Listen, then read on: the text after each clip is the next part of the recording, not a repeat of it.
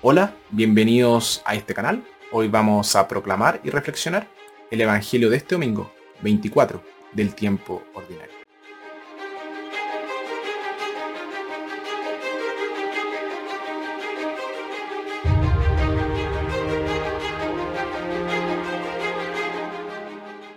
Nuestra primera lectura tomada de Éxodos. Moisés intercede ante Dios por el pueblo, porque ha caído en la idolatría.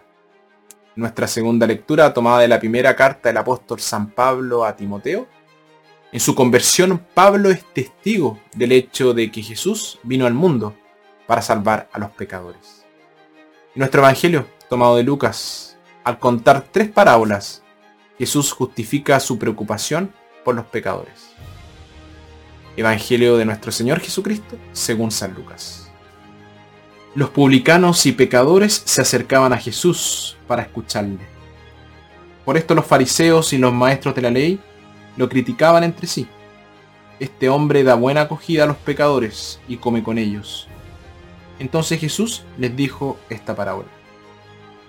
Si alguno de ustedes pierde una oveja de las cien que tiene, nos deja, no deja las otras 99 en el desierto y se va en busca de la que se le perdió hasta que la encuentra.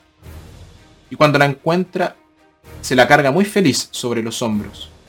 Y al llegar a su casa reúne a los amigos y vecinos y les dice, alégrense conmigo, porque he encontrado la oveja que se me había perdido. Yo les digo que de igual modo habrá más alegría en el cielo por un solo pecador que vuelve a Dios y por 99 justos que no tienen necesidad de convertirse. Y si una mujer pierde una moneda de las 10 que tiene, no enciende una lámpara, barre la casa y busca cuidadosamente hasta que la encuentra, y apenas la encuentra, reúne a sus amigas y vecinas y les dice, alégrense conmigo porque hallé la moneda que se me había perdido. De igual manera, yo se los digo, hay alegría entre los ángeles de Dios por un solo pecador que se convierte. Jesús continuó. Había un hombre que tenía dos hijos. El menor dijo a su padre, dame la parte de la hacienda que me corresponde. Y el padre repartió sus bienes entre los dos. El hijo menor juntó todos los saberes y unos días después se fue a un país lejano. Allí malgastó su dinero llevando una vida desordenada. Cuando ya había gastado todo, sobrevino en aquella región una escasez grande y comenzó a pasar necesidad. Fue a buscar trabajo y se puso al servicio de un habitante del lugar, que lo envió a su campo a cuidar cerdos. Hubiera deseado llenarse el estómago con las bellotas que daban a los cerdos, pero nadie se las daba.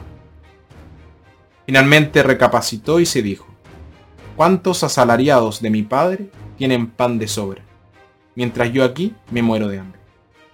Tengo que hacer algo. Volveré donde mi padre y le diré, Padre, he pecado contra Dios y contra ti. Ya no merezco ser llamado hijo tuyo. Trátame como a uno de tus asalariados. Se levantó pues y se fue donde su padre. Estaba aún lejos cuando su padre lo vio y sintió compasión corrió a echarse a su cuello y lo besó. Entonces el hijo le habló, Padre, he pecado contra Dios y ante ti. Ya no merezco ser llamado hijo tuyo. Pero el padre dijo a sus servidores, Rápido, traigan el mejor vestido y pónganselo. Colóquenle un anillo en el dedo y traigan calzado para sus pies. Traigan el ternero gordo y mátenlo. Comamos y hagamos fiesta porque este hijo mío estaba muerto y ha vuelto a la vida. Estaba perdido y lo hemos encontrado. Y comenzaron la fiesta. El hijo mayor estaba en el campo.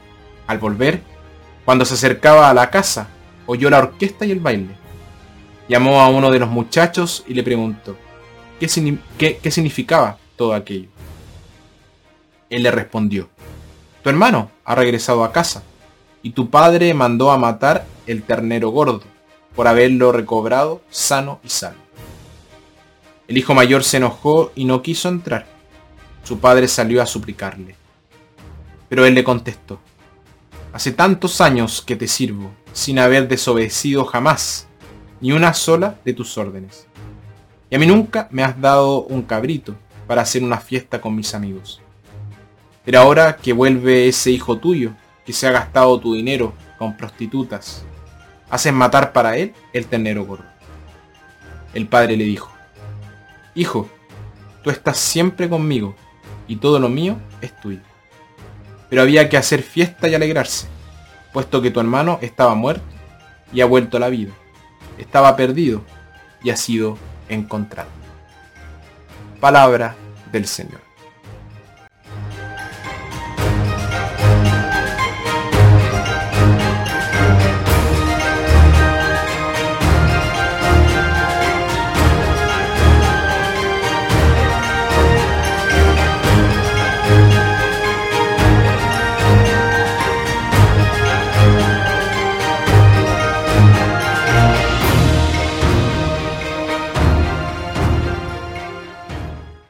¿Alguien podría hacerse la pregunta por qué el pastor necesitaba hacer tanto alboroto por la única oveja que se perdió cuando todavía tenía otras 99?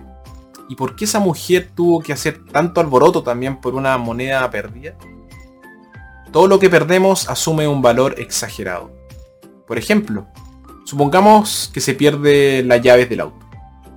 Tan pronto como la hayas perdido, se vuelve más importante que la suma total de todas las cosas que poseemos. Nunca sabemos el valor de lo que tenemos hasta el momento que lo, perdemos. Había una vez un joven que aspiraba a ser fotógrafo y todos los años le traía un paquete de sus mejores copias a un viejo y famoso fotógrafo, en busca de su consejo y su juicio. El anciano estudió las fotos, clasificándolas en dos paquetes, buenas y malas. Todos los años descubría que el joven fotógrafo enviaba la misma foto de un paisaje y siempre esa foto terminaba en el sobre de las rechazadas. Finalmente se volvió hacia el joven y le dijo, obviamente tienes un gran respeto por esta foto. ¿Por qué te gusta tanto? A lo que el joven le respondió, porque tuve que escalar una montaña para poder conseguir esa foto. Una cosa se vuelve preciosa para nosotros por lo que obtenemos de ella.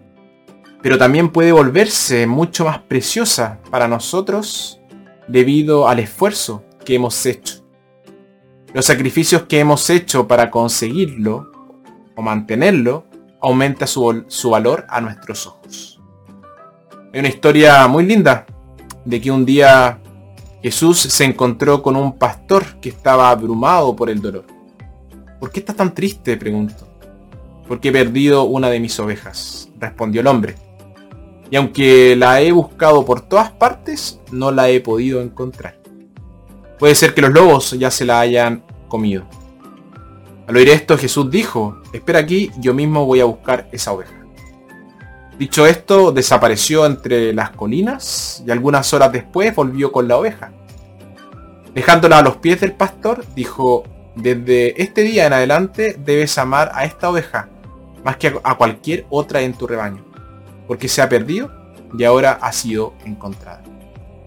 El punto que Jesús estaba destacando en las historias de la oveja perdida y la, moneda perdida es esta.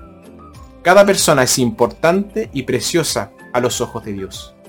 Más aún, si esa persona se pierde. Dios amará a esa persona mucho más y no menos. Los fariseos, que se consideraban modelo de virtud, no tenían nada que ver con los pecadores. Asumieron que Dios tampoco tiene trato con los pecadores. El dogma central de su religión era Dios ama a los virtuosos y odia a los pecadores.